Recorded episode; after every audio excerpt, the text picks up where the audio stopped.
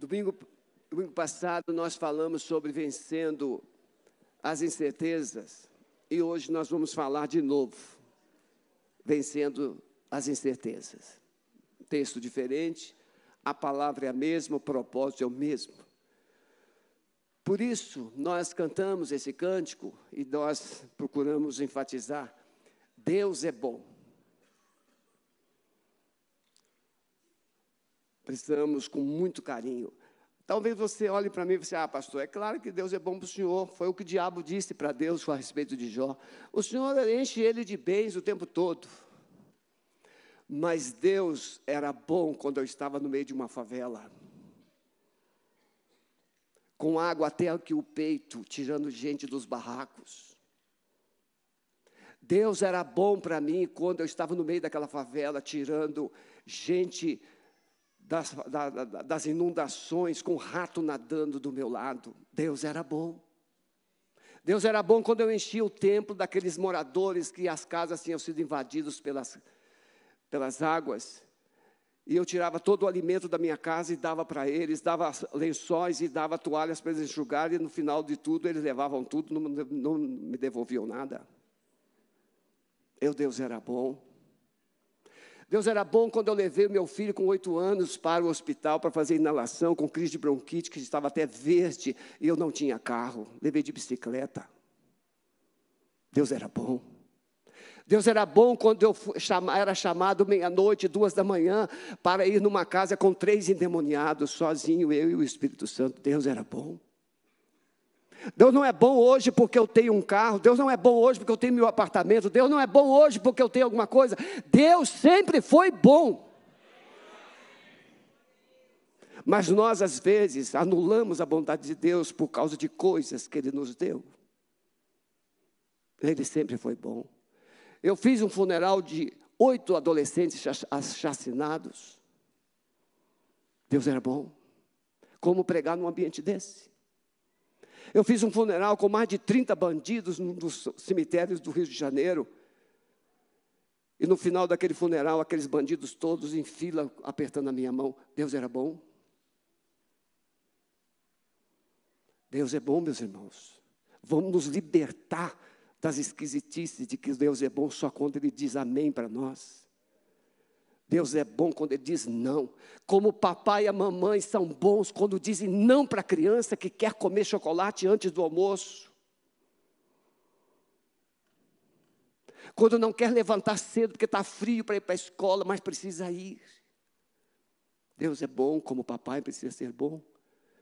Quantas respostas a gente já deu para os nossos filhos que eles não gostaram. Deus muitas vezes nos dá respostas que nós não gostamos, mas Ele continua sendo bom. Jesus, em João 14, a partir, a partir do verso 1, ele diz assim: Não se turbe o vosso coração, credes em Deus, crede também em mim. Na casa do meu pai há muitas moradas. Se não fosse assim, eu vou teria dito: Vou preparar-vos lugar. E quando eu for e vos preparar lugar, virei outra vez e vos levarei para mim mesmo, para que onde eu estiver estejais vós também. Mesmo vós sabeis para onde vou e conheceis o caminho. Disse-lhe Tomé: Senhor, nós não sabemos para onde vais. E como podemos saber o caminho? Disse-lhe Jesus: Eu sou o caminho e a verdade e a vida. Ninguém vem ao Pai senão por mim. Jesus estava indo para a cruz e ele estava cumprindo um propósito. Os discípulos não entendiam. No final do capítulo 13 de João, o, o Pedro diz que de maneira nenhuma, Senhor, te acontecerá tal coisa. Porque eles não entendiam que muitas vezes o propósito de Deus envolve sacrifício, dor, renúncia. E ali estava o Senhor Jesus, o Deus homem, o Deus encarnado, dizendo: Sim, Senhor, eis-me aqui para fazer a tua vontade. E o maior desafio de Jesus não foi só morrer na cruz, o maior, maior desafio de Jesus foi consolar os discípulos diante dessa evidência de que ele iria morrer. Quantas famílias nós já precisamos consolar na, no luto, no hospital? Um dos mais difíceis momentos que eu já enfrentei foi quando um rapaz lá em São João de Meriti, Rio de Janeiro, morreu infartado, jogando futebol com a juventude da igreja. Um rapaz forte, cheio de sonhos. Infartou, fulminante. Levaram o corpo lá para o hospital, me chamaram. E aí disseram assim: Pastor, o senhor vai precisar falar com os pais dele, os pais bem idosos. Eu fui na casa daquele casal. Ele disse: Olha, o seu filho estava jogando futebol, passou mal, vamos lá para o hospital.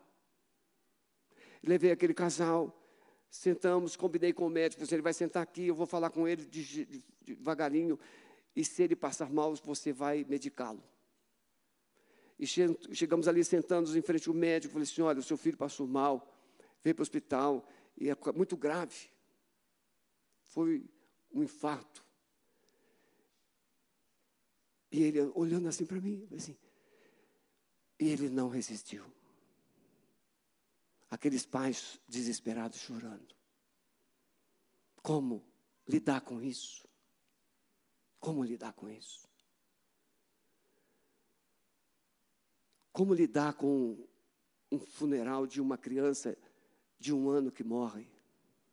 Como lidar?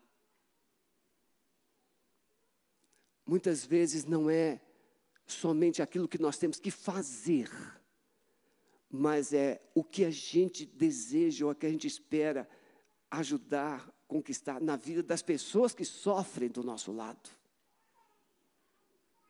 E Jesus estava ali, os discípulos percebendo que ele iria ser crucificado e ficaram tristes em cima dessa tristeza, dessa falta de perspectiva, dessa perda de sonhos, de esperança, de alegria, Jesus vai dizer assim: não se turbe o vosso coração. Creiam em Deus, creiam em mim. Mas o Senhor vai morrer, creiam em mim. Mas o Senhor vai morrer, creiam em mim. Porque eu vou ressuscitar. As perdas, as circunstâncias que nos cercam, Jesus teve mais dificuldade de lidar com os seus discípulos do que com a sua própria missão. Isso acontece. Diante desses medos e incertezas dos discípulos, Jesus fala de um futuro. Ele fala assim: Olha, eu vou preparar um lugar para vocês no céu, na casa do meu pai. Olha que palavra. Na casa do meu. Jesus está dizendo: Olha, eu vou morrer, vou para ser crucificado, serei julgado, condenado e morto. Não, Senhor, não vai acontecer. Não, calma, não se turbe o vosso coração. Na casa do meu pai há muitas moradas. Você já lembra, lembra quando você convidou é, o netinho, o, o sobrinho para dormir na sua casa, assim, lá na casa do vovô tem chocolate. E a criança de repente para de chorar, esquece a dor, esquece a tristeza, porque você vai levá-lo para sua casa para dormir com você e você vai dar chocolate. Quer ver alegria quando a gente fala lá para o Josué, para a Ana, assim, vocês vão passar a noite do pijama lá com a vovó e o vovô lá. Ei, vovô! Eles esquecem tudo. Tem chocolate, tem pipoca, tem pirulito, tem tudo que não pode. E eles esquecem da dor, esquece quando arranha, não é? Machuca o joelhinho, cai, e a gente faz de tudo para que aquela dor seja superada por uma expectativa maior. Não é assim, irmãos? Uma expectativa maior suplanta a dor do momento. Jesus usou essa, essa, essa esse recurso. Olha, na casa do meu pai há muitas moradas. Eu sempre falo aqui, o, quando o filme do apóstolo Paulo, sobre a vida do apóstolo Paulo, e aí o Lucas está lá com os discípulos, e ele, vem cá, os discípulos estavam tadinhos, tremendo, sabiam que seriam lançados na arena de Roma para serem mortos. E o Lucas chama, vem cá, vem cá, vem cá, abraça aquele grupo de discípulos assim, vai ser só um momento, vai ser só um momento, depois a gente vai para casa. A morte, irmãos, é só um momento mas tem uma morada, tem um céu, tem uma eternidade. Isso pode parecer utopia para muitos, mas é verdade para quem crê em Jesus. Na casa do meu pai há muitas moradas. Se não fosse assim, eu diria a vocês: vou preparar-vos lugar. Quero falar três coisas. Primeiro, incertezas são passageiras, mas Jesus é eterno. Já parou para pensar nisso? A bondade de Deus é eterna, é imutável. O poder de Deus, o governo de Deus é eterno, é imutável. Né, Selene? Que bom ver você aqui, Selene. Eu enxergo bem, não? Você precisa olhar além. Qual é o bom motorista? Aquele que enxerga a placa do carro da frente ou aquele que enxerga com farol alto? Tem motorista que é um desastre. Ele só enxerga a placa do carro da frente. E tem cinco carros na frente daquele carro que já estão com as lanternas de freio sendo acesas e ele não enxerga. Por isso que ele bate no carro da frente dele. Porque os carros lá da frente já deram o sinal de alerta que alguma coisa está prendendo o trânsito, mas ele não enxerga, só enxerga o carro que está na frente dele. Nós não somos o povo de farol baixo, nós somos o povo do farol alto. Nós enxergamos lá na frente. Nós já sabemos qual é o final. Nós já sabemos como que vai terminar a história. Por isso, precisamos nos libertar das circunstâncias. Era quinta-feira. Jesus reúne os discípulos. Jesus lava os pés, ministra a ceia, institui a ceia. Mas Jesus sabia que em menos de 24 horas ele estaria na cruz. Ele estaria na cruz, menos de 24 horas. Mas ele está ali, cumprindo a sua missão, fazendo o que o Pai havia mandado. Véspera da morte de Jesus, Jesus lida com o traidor, lida com discípulos desanimados, e Jesus precisa estar com os olhos fitos no alvo, no propósito do Pai. Diante dessas pressões todas, Jesus tem palavras de consolo para os seus discípulos. Deveria ser o contrário, os discípulos diziam assim: Senhor, vamos lá, Senhor, nós estamos juntos até o final. Senhor, olha, daqui a três dias o Senhor vai ressuscitar. Não, isso não fazia parte do script. É Jesus quem diz: Eu vou ressuscitar. Não eram os discípulos. Não é, meu filho? Não sei quantos anos. Tinha umas propagandas é, para assim, enfatizar o valor da informação. Aí tinha uma, uma propaganda que tinha uma, uma, uma pessoa estava assim num, num velório, num velório, e aí a pessoa chega perto da viúva e fala assim: tem males que vêm para bem. E a viúva, a chora mais. E aí vinha a propaganda assim: leia o veículo tal. Ou seja, a informação é tudo. Será que não, te, não tinha outra coisa para dizer para aquela viúva? Não tinha mesmo. É um animal. Quando você tem Jesus, você tem o Espírito Santo. E esse Espírito Santo coloca nos seus lábios uma palavra proporcional ao momento e às circunstâncias. Como você pode ter uma palavra diante do caos? As circunstâncias revelam nossa total impossibilidade de vivermos sem Deus. Eu estou treinando o meu espírito para enxergar Deus e Sua bondade. Eu estou treinando diariamente. Senhor, esse, eu vou morrer um dia, ou Jesus vai voltar. Senhor, essa, esse mundo vai se desfazer em fogo, mas Senhor, eu decido enxergar, eu subindo, tem uma eternidade, tem um céu, tem uma glória, tem um reino que não terá fim. Estou treinando o meu espírito para isso. E quando eu treino meu espírito para essa verdade, eu me desconecto daqui. Entendeu, Sérgio? Eu preciso treinar o meu espírito para a eternidade. Eu preciso discipular o meu espírito para a eternidade. E fazê-lo desaprender dos apegos para com esta vida. As circunstâncias, então, elas nos mostram nossa total impossibilidade de vivermos sem Deus. Até o ateu, a pessoa mais resistente, materialista, na hora do vamos ver, na hora que a porca torce o rabo, ele fala: ai meu Deus!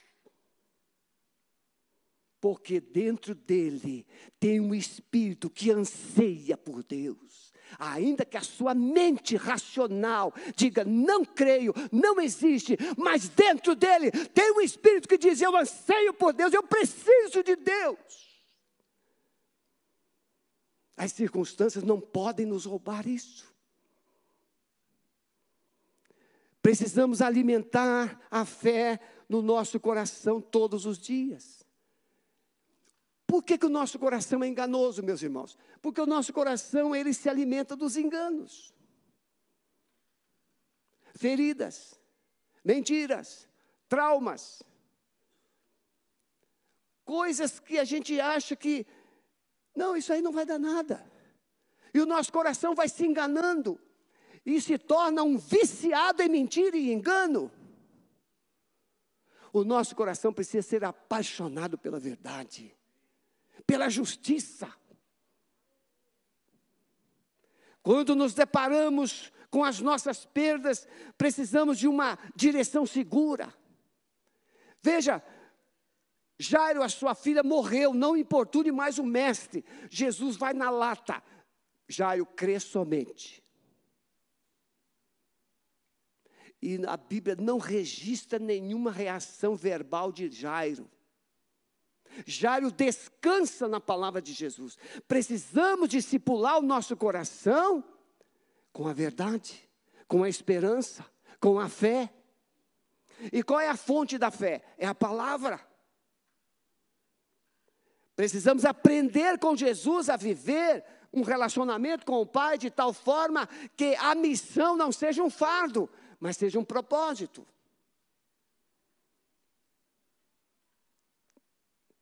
Eu vou fazer um, um check-up geral próxima sexta-feira. E tem algumas coisinhas esquisitas para fazer. Eu odeio. Você está rindo? É porque não é você.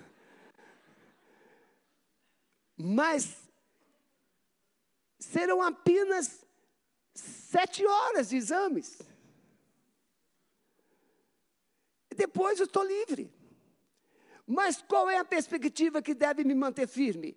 É que todos os exames darão o quê? Normais. Puxa vida, só uns améns? Todos os exames serão normais.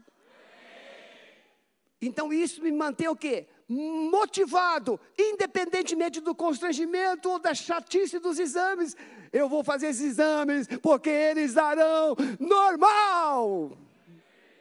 É assim, irmãos. Às vezes, quando a gente não tem foco, a gente não tem propósito, a gente não tem nada, aí tudo é difícil. Ah, esse exame chato. Eu não, não, meu Deus, eu já falei também isso aqui. Meu pai, quando fez o exame do toque, ele tinha 75 anos. E o meu pai, muito prosa, assim como eu, eu sou a cara do meu pai. Aí o meu pai, dentro daquele hospital, andava lá, sentava perto de umas vovozinhas lá. Quem, quem conhece o hospital Gafré, lá no Rio de Janeiro? O Silas conhece e alguns aqui conhecem. E aí, um hospital muito bom, universitário, da, da, da Universidade do, do, Rio de Janeiro, não é federal, do estado do Rio. Aí, o meu pai sentava perto da vovinha, ei, quantos anos você dá para mim? A vovozinha falou assim, ah, uns 60, 75. Meu pai tinha uma autoestima, viu, para quem Meu pai tinha uma autoestima incrível, incrível. E aí, Meu pai aí vendo a, a, a, dona, a irmã Selma, que era a minha diaconisa, ela era chefe da urologia do hospital. Seu João, vamos lá, seu João, tal. E meu pai foi, pá, pá, pá, pá. Daqui a pouco, demorou muito, meu pai veio de lá. Falei assim, pai, como é que foi o exame? Vamos embora! Zangado, ofendido. Que vergonha! Depois dessa idade. Exames desconstrangedores salvam vidas. Momentos constrangedores, momentos ruins edificam pessoas. Bem-aventurado o homem que é provado, porque quando provado, ele é aprovado, ele recebe a coroa da vida. Ninguém quer ser provado, mas somente na provação é que se conhece quem é. Ninguém quer ser. O Tiago sabia muito bem o que estava dizendo. Os discípulos viveram três anos na companhia de Jesus. E agora Jesus vai assim, dizendo: Eu estou indo embora. Mas olha, fiquem calmos, eu vou mandar o consolador para vocês. Olha que palavra. Para nós hoje tem significado, mas para eles. Olha, eu estou indo, eu vou para a casa do Pai, eu tenho que ir, porque se eu não for, o consolador não virá. Que consolador é esse? Para nós isso hoje não tem toda a clareza, mas para eles não. Que consolador é esse? É o Espírito de verdade que vocês não conhecem, mas ele habita em vocês. As circunstâncias, irmãos. Agora, os discípulos teriam que aprender a viver na presença de um Deus invisível. Eles viveram três anos na presença de um Deus presente, o Emanuel, que estava ali falando com eles, multiplicava pães, fazia milagres, ressuscitava mortos, expulsava demônios, curava, limpava leprosos. Ali estava o Jesus, o poderoso Jesus. E agora ele disse: Eu estou indo, mas eu vou mandar um consolador. E, eu, e os discípulos têm que aprender a conviver, a caminhar com Deus tão poderoso quanto Jesus porque é um só, mas sem vê-lo. Mas ele estava presente. Ele está presente. Ele está aqui. Ele sabe como que vai terminar esse dia. Ah, você, ah, eh, acredito que não escapa ninguém. Todos aqui estão ansiosos. Como é que vai terminar esse dia? Hoje é dia de eleições. Como é que vai terminar? E aí, e aí, e aí, e aí? O DNA, então, nem se fala, está ali como é que vai ficar? Já, Deus já sabe. Então, qual o melhor lugar do mundo para você hoje? Nos braços do Pai, porque Ele já sabe como esse dia vai terminar. Senhor, eu estou contigo, porque contigo, se as circunstâncias me decepcionarem, o Senhor não me decepciona. Se as circunstâncias me machucarem, o Senhor me consola, o Senhor me encoraja. Senhor, eu prefiro estar com o Senhor. Amém? Em segundo lugar, entender que há esperança para quem confia em Jesus. Isso parece uma retórica cristã, não deixa de ser. Ah, pastor, isso aí é uma narrativa cristã. Fica falando, Jesus consola, Jesus ama, Jesus, Jesus, Jesus, Jesus. Pois é. O time de futebol, quando ganha, você fala dele o tempo todo. Quem é aqui atleticano? Furacão. Pois é. Dia 29 vão ficar todos decepcionados.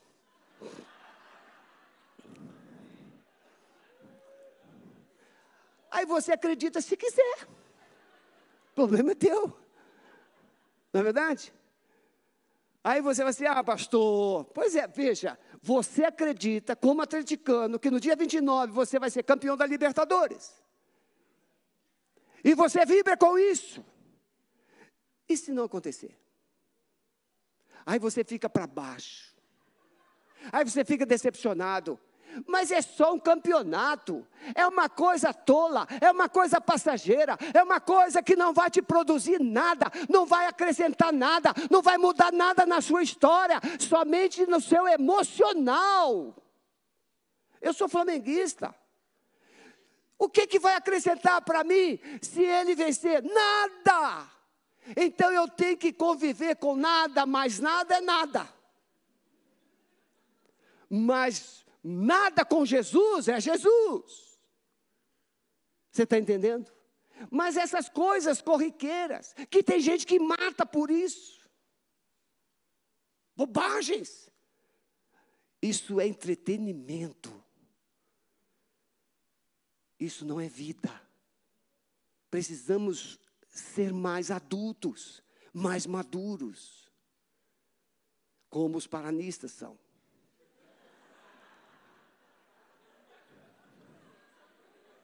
Entrar no vale sombra da morte nunca mais saíram. Não, me? Meu Deus. É a doutora Esther está aqui. Estou fazendo terapia com a doutora Esther. Jesus leva os discípulos a tirar os olhos das circunstâncias. Irmãos, tem gente que investe 20, 25 mil ou mais para ver uma partida de futebol num lugar que sabe que está uma confusão. E pode ver pela televisão. Esses 25 mil reais fariam uma diferença tremenda na família, ou então investir numa coisa boa. Entender que Jesus, irmãos, Ele pode ser maior que as circunstâncias. Jesus sabe o que tem depois das nuvens. A gente só enxerga as nuvens, só as nuvens. Tem muita crença diferente sobre Jesus, não tem? Eu estava lá no Hospital Erasto, esperando o tratamento do meu irmão, e aí um casalzinho lá. Eu até pensava que o camarada era mais velho que eu. Gente, vocês não têm noção, tem gente bem acabadinha.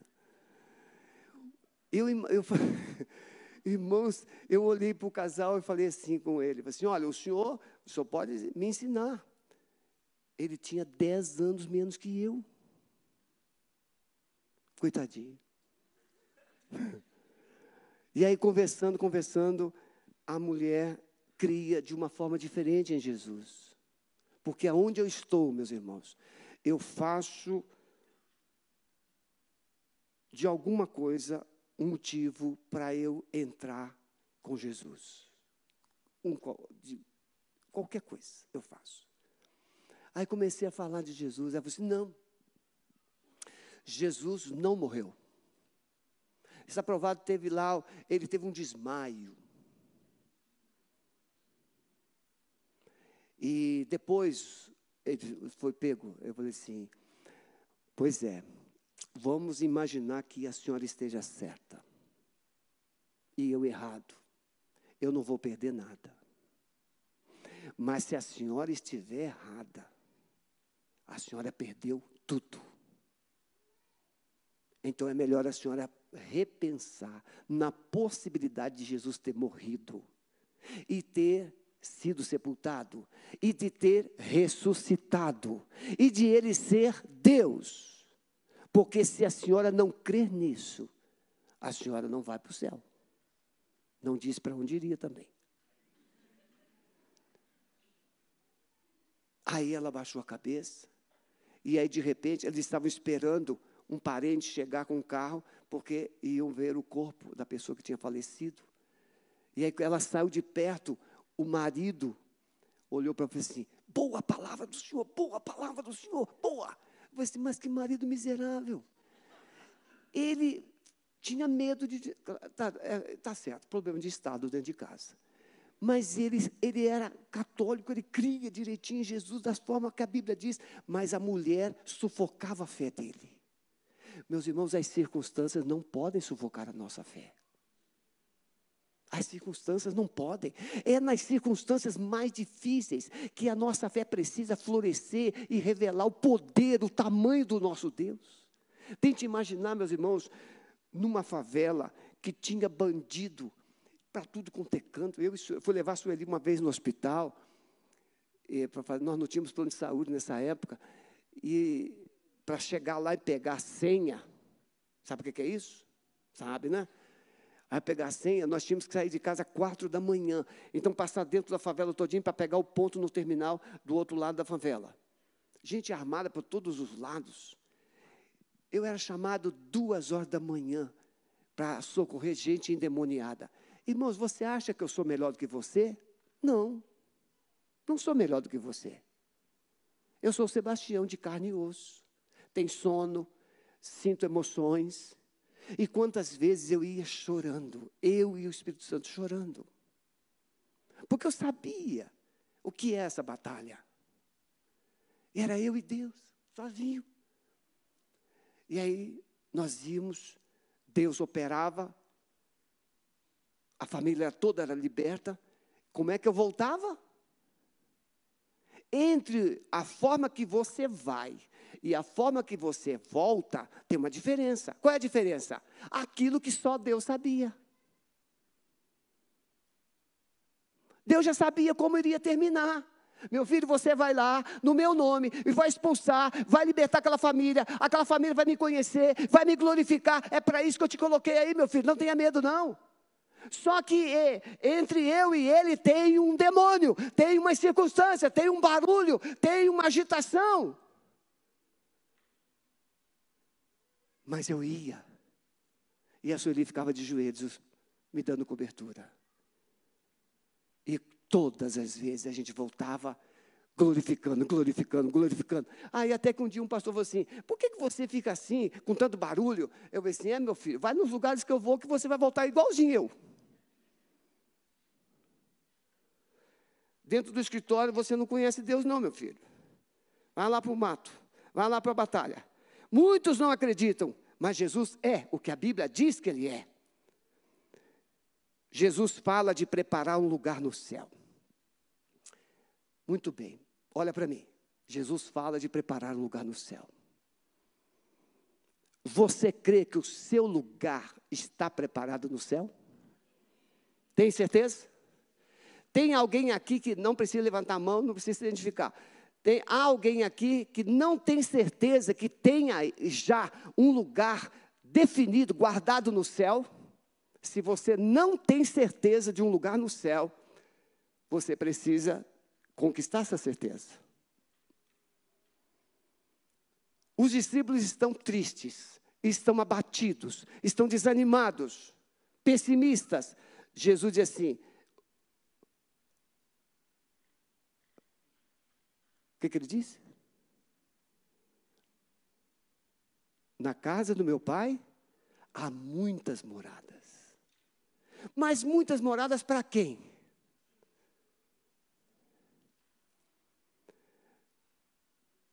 Pode pensar assim: a Jesus então vai lá e vai preparar um lugar. Por favor, você que não tem ainda certeza de que tem um lugar no céu, qual foi a maneira de Jesus preparar um lugar para mim e para você no céu? Ele foi na cruz. Você ainda não está dentro de uma casa, mas você está num cartório. E no cartório você está assinando uma escritura. E você pega a escritura e diz assim: Eu tenho uma casa, mas você ainda não está dentro dela. Deu para entender? Você tem uma escritura que te garante propriedade de uma casa, mas você ainda não está morando nela. Jesus é a nossa escritura, que temos um lugar no céu, mas ainda não estamos dentro dele. Mas ele é nosso. É propriedade conquistada por Jesus, assinada em cartório, o cartório da justiça eterna. E o seu nome está nessa escritura.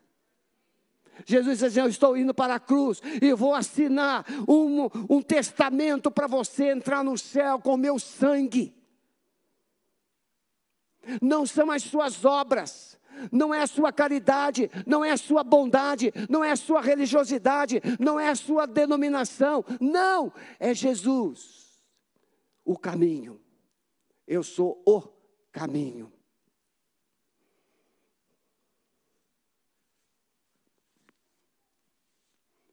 Traz um chazinho desse para mim, faz favor. Alberto fez com tanto carinho, vamos usar. Ele está indo para a cruz, onde morreria. Mas se andarmos na luz, como ele na luz está, temos comunhão uns com os outros, e o sangue de Jesus nos purifica de todo o pecado. que, que nos tirou da presença de Deus? Pecado. Que, o, que, que, o que é que tira o pecado de, nós, de, de dentro de nós? O sangue de Jesus. Então, o pecado nos tirou da presença. O sangue de Jesus nos lava e nos retorna para a presença nos habilita a viver. Quando Jesus morre na cruz, o véu do templo é rasgado e você tá, tem acesso. Tem um coach famoso aí na mídia que diz que Deus revelou para ele que o véu se rasgou, não foi para Jesus, não foi para a gente entrar, foi para Jesus, foi para Deus sair. Ah, ainda bem que eu não ouço muita mídia. Sabemos que já o Filho de Deus é vindo e nos deu entendimento para que conheçamos o que é verdadeiro. E no que é verdadeiro estamos, isto é, em seu Filho Jesus Cristo. Este é o verdadeiro Deus e a vida eterna. Preste atenção. Este é Jesus, o verdadeiro Deus e a vida eterna. Então você quer ter Deus na sua vida? Tenha Jesus. Quer ter vida eterna na sua vida? Tenha Jesus. É porque com Ele que você vence a desesperança. Irmãos, tente imaginar. Jesus chega na casa de Maria e Marta. Se o Senhor tivesse, estivesse aqui, meu irmão, se o Senhor estiveras aqui, meu irmão não teria morrido. Marta, teu irmão vai ressuscitar. Sim, eu sei que vai. Na ressurreição do último dia. Mas era agora. Marta, Marta, já te disse que se creres verás a glória de Deus. Difícil, né, irmãos? O irmão está lá fedendo no túmulo. Quatro dias. Circunstâncias. Quer uma circunstância mais difícil que essa? Meu irmão está lá, Senhor, já cheira mal. Marta, eu sou a ressurreição e a vida. Quem crê em mim, ainda que esteja morto, viverá. Mas o irmão continuava morto. Entre circunstâncias e Jesus, irmãos, só tem uma linha tênue chamada fé. E a fé, ela vai se manifestar de forma muito simples, mas objetiva. Jesus diz assim: tira a pedra. Mas, Senhor, já está fedendo mal, já cheira mal. Olha o constrangimento, Senhor, tirar essa pedra, aí que o odor vai espalhar aqui. Olha que, que situação. Tira a pedra. Tiro ou não tiro? Que, que você faria?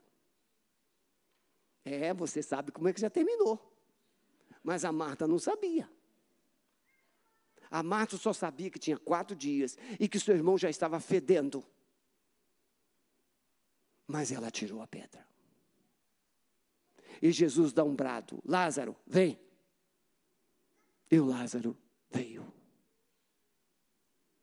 As circunstâncias mais desastrosas possíveis foram transformadas numa festa inigualável. Acredito que foi aconteceu um churrascão naquele dia lá. É a primeira vez que eu vi um ex-defunto comer churrasco. Você está entendendo? Circunstâncias, pessimismo, falta de esperança, mas Jesus, a presença de Jesus, transforma todas as circunstâncias em esperança e em vitória. E em terceiro lugar, meus irmãos, entender que Jesus é a esperança de um futuro, um futuro que vence todas as incertezas do nosso coração. O Brasil, nós estamos o quê? O Brasil tem 522 anos de descoberto. Está certo? Está certo? Está. Se Jesus vir, vier esse ano, mas se Jesus vier só daqui a 100 anos, vai mudar alguma coisa? Não, ele voltará. E tudo que estiver aqui vai ser desfeito em fogo, diz a Bíblia. Ah, pastor, eu, meu, meu, negócio é comprar imóveis. Comprar imóveis. Eu, eu, eu, tudo que eu invisto em imóveis, tudo vai ser destruído no fogo. Tudo. Você, meu negócio agora, pastor, é CDB, meu negócio agora é investimento. É, é pobre fala CDB. Que ele pode tirar a qualquer hora. Que ele tem que tirar todo dia um pouquinho. Aí você pode, tudo vai ser destruído no fogo. Tudo. Quem gosta do seu carro, o meu carro está tão limpinho, ontem eu dei uma caprichada nele, está cheiroso, vai ser destruído pelo fogo. Então pode dar carona à vontade para qualquer pessoa com pé limpo, pé sujo, vai ser destruído no fogo. Sabe quem é que não vai ser destruído no fogo? Aquele que é lavado no poder do sangue de Jesus. É esse que você tem que cuidar, é esse que você tem que investir, é esse que você tem que amar, é esse que você tem que valorizar, é aquele que foi lavado pelo poder do sangue de Jesus, porque é esse que vai subir com você. Pastor, o fulano de tal, ele é crente, pastor, mas eu tenho uma mágoa com ele, então é melhor você resolver, que senão você vai ficar para trás e ele sobe. Porque mágoa não vai subir. E quem carrega, quem carrega mágoa não é quem te feriu, é você que foi ferido. Sabia disso? Né, Silvana? Tem muita gente ferida a caminho do inferno. E o feridor se converte e vai para o céu. Ah, mas isso é injusto. Injusto é você punir a você mesmo duas vezes. Já foi punido pelo, pelo agressor e aí se pune porque não quer perdoar o agressor? Perdoa. Porque se você se ama, perdoa. Perdoar é difícil, mas tem um sabor de mel. Perdoar é difícil, mas quando você perdoa, uma glória se manifesta na sua vida. Uma luz tremenda, porque o diabo odeia perdão. Concluindo, Jesus prometeu um céu, um lugar de vida e paz. Aliás, a Bíblia diz que tem três céus, não é verdade? Três. O primeiro é esse que a gente enxerga, o segundo é onde habita os espíritos, os demônios, e o terceiro é o céu de Deus. Satanás é o príncipe das potestades do ar. Está ali no segundo céu. Ou passeando sobre a terra. Se intrometendo na vida dos outros. Mas sobre ele tem um céu onde Deus reina. E ele estabelece um governo sobre tudo o que está. Ele diz: os céus é o meu trono e a terra é os cabelos dos meus pés. Tudo que está debaixo do céu está debaixo da autoridade do governo do Senhor Jesus. O Brasil está debaixo do governo do Senhor Jesus. E quando o filho do homem vier na sua glória, todos os santos anjos com ele, então ele se assentará no trono da sua glória, e todas as nações serão reunidas diante dele. Todos, todos, todos, todos, todos. Até o Saddam Hussein. Apartará uns dos outros, como pastor, mas pastor Saddam Hussein hum, já morreu, vai ressuscitar. E vai ter que comparecer diante do Senhor. Como pastor aparta as ovelhas, os bodes das ovelhas, e porá as ovelhas à direita, os bodes à esquerda, e dirá ao rei, os que estiverem à direita, vinde benditos do meu Pai, possui por herança o reino que vos está preparado desde a fundação do mundo. E viu um novo céu, uma nova terra, porque o primeiro céu e a primeira terra passaram, o mar já não existe. E eu, João, vi a santa cidade. Que santa cidade é essa, meus irmãos? Que santa cidade é essa? É a igreja, meus irmãos, é a igreja. Nós somos a cidade santa, nós somos a Jerusalém celestial, nós somos o povo de Deus, o povo invencível. Não precisa gritar, Sebastião.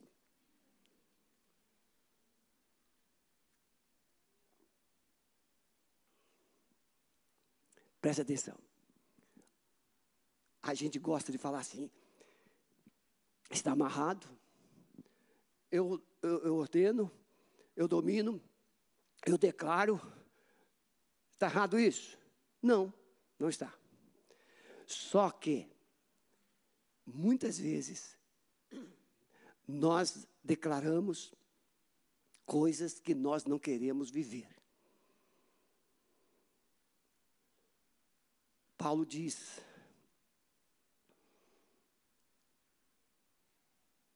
que eu subjugo é, todas essas coisas. Eu as considero como esterco para que eu possa possuir a Cristo.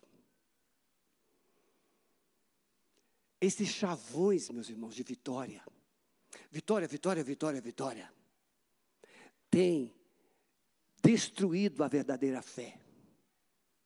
A verdadeira fé não nos exime de momentos de derrota ou de aparente derrotas martírio, prisões, provações, sofrimento, injustiça.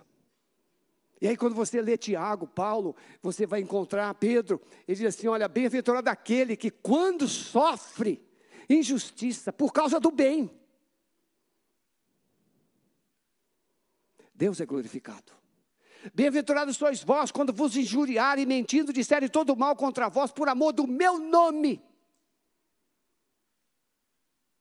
Ninguém quer ser injustiçado. É a coisa mais ruim, mais difícil da gente suportar. É uma injustiça. É quando alguém mente contra você, quando alguém te maltrata injustamente, quando alguém tira de você ilicitamente. É muito ruim mas a sua reação diante dessas circunstâncias vai revelar quem você é diante dele.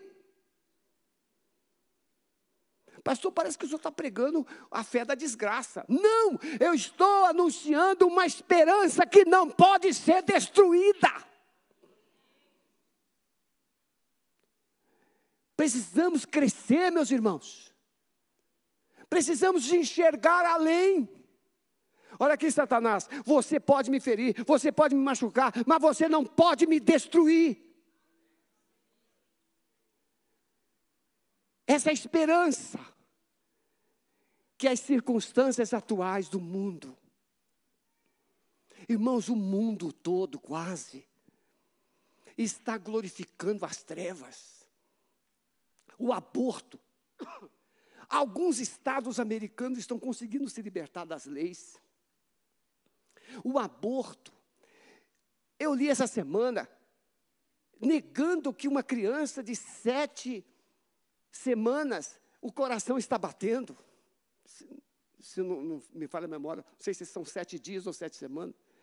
Que o coração está batendo. Para justificar um aborto. E a gente sabe que o coração bate no momento da fecundação. É ser vivo. Está vivo. O aborto jamais será aprovado pelo céu. Então nós estamos na contramão. Mas nós sabemos que nós somos uma Mercedes, um caminhão, uma Scania. E o resto é bicicleta, é velocipe. Vamos atropelar, porque nós já sabemos quem é que vai chegar deixando para trás as coisas que lá ficam. Eu prossigo para o alvo, pelo prêmio da soberana vocação. Paulo escreve aos Romanos e ele diz assim: porque eu sei que as, prova as, as provações deste tempo presente não se podem comparar com a glória que será revelada. Sim, a gente declara isso, mas quando chega diante das provações, a gente reclama, a gente murmura. O José, no dia que começou a guerra da Ucrânia, o José estava lá na Ucrânia tirando duas crianças que ele adotou com a Marileia. E as crianças estão aqui agora na casa dele. Diante do caos, podemos revelar esperança. O céu é a casa do Pai. Nós não merecemos o céu. Ninguém aqui merece o céu. É graça de Deus. Ninguém aqui é bonzinho para ir para o céu. O nosso lugar deveria ser no inferno. Mas pela graça de Jesus, Deus mudou o rumo da história. E nós podemos terminar a nossa vida no céu. Diz a palavra de Deus. Os malfeitores que estavam pendurados blasfemavam dele. Se tu és o Cristo. Mas um dos malfeitores disse: Tu não temes a Deus estando na mesma condenação? Nós estamos aqui porque merecemos o, que nós fizemos? Mas ele nenhum mal fez. E ele então disse: Senhor, lembra-te de mim quando entrares no teu reino. E Jesus olhou para aquele malfeitor e disse: Hoje estarás comigo no paraíso. Irmãos, Jesus não tirou ele da cruz. Jesus não evitou a morte dele. Mas Jesus garantiu um final feliz. Ah, pastor, eu não quero final feliz. Eu quero ser feliz agora. Então você está na ferrada. Você está na ferrada. A sua fé pode te dar coisas boas aqui, mas o nosso Senhor não anuncia uma fé para você ter o céu aqui. Ele anuncia uma eternidade. Baixe sua cabeça, por favor. O pecado tirou você da presença de Deus, mas Jesus é o Deus que veio para recolocar você na sua presença o céu revelará um consolo e uma esperança que o mundo perdeu. E esse consolo está na presença de Jesus. Esses que vieram de. Quem são estes, Senhor? Esses são aqueles que vieram de grande tribulação e lavaram suas vestes e as branquearam no sangue do Cordeiro. Por isso estão diante do trono de Deus e servem de dia e de noite no seu templo. E aquele que está sentado no, sobre o trono os cobrirá com a sua sombra. Nunca mais terão fome, nunca mais terão sede, nem sol, nem calma alguma cairá sobre eles, porque o Cordeiro, Jesus, que está no meio do trono, os apacentará e lhes servirá de guia para as fontes das águas vivas e Deus limpará dos seus olhos toda lágrima. Sim, nós podemos chorar.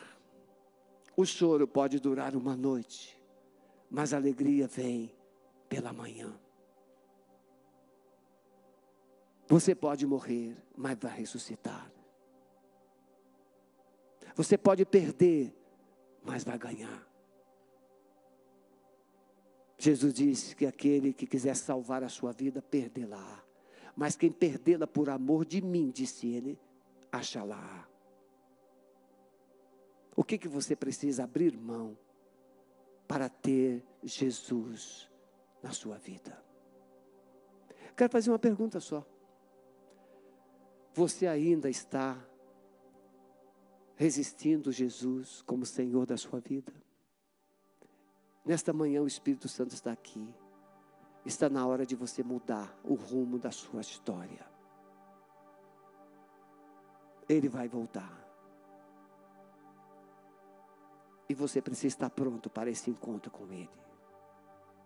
Há alguém aqui que ainda resiste o senhorio de Jesus, a autoridade de Jesus, o governo de Jesus sobre a sua vida. E gostaria de se render a Ele como Senhor e Salvador nesta manhã. Levante a mão onde você está, eu quero orar por você. Eu preciso entregar minha vida completamente a Jesus. Alguém? Pode levantar sua mão. Uma criança levantou a mão, um adulto levantou a mão, pode abaixar sua mão. Deus abençoe. Há mais alguém? Eu preciso entregar minha vida completamente a Jesus. Irmãos, é o único apelo que a igreja precisa fazer nesses dias.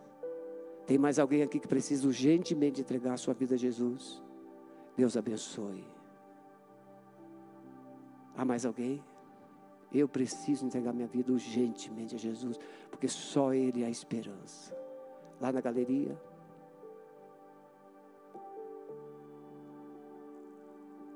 Levanta a mão bem alto que eu não vi. Ah, sim. Deus abençoe. Deus abençoe. Muito bem. Vocês que levantaram as mãos, podem ficar em pé, por favor? Minutinho. Por favor. Isso, não tenha constrangimento. Eu vou pedir, pastor Maurício, coloque uma pessoa do lado dessas pessoas para a gente orar. Isso. Do lado dessa querida, coloque uma irmã. Isso, isso aí. Do lado desse querido aqui, um, um irmão. Lá atrás, eu preciso de alguém lá. Isso. Irmãos, se uma alma vale mais do que o mundo todo, quanto vale três almas? Quanto vale? Você vale mais do que o mundo inteiro, disse Jesus. E ele voltará por causa de você, para te buscar. E ele dirá para você: Vinde bendita do meu Pai, vinde bendito do meu Pai, possui por herança. É isso que ele vai dizer para você. Vamos orar ao Senhor, vamos adorar, vamos ficar em pé. Pai, nós entregamos essas vidas nas tuas mãos e declaramos a paz, a bênção do Senhor sobre esta igreja, sobre essas famílias e sobre a nossa cidade de Curitiba, sobre o Brasil. Declaramos que o Senhor reina, governa, estabelece e destitui. Senhor, nós estamos com os nossos olhos em Ti e por isso a Ti glorificamos e exaltamos em nome de Jesus. Adoremos ao Senhor e assim estaremos encerrando o nosso culto. Amém? Adore com todo o coração.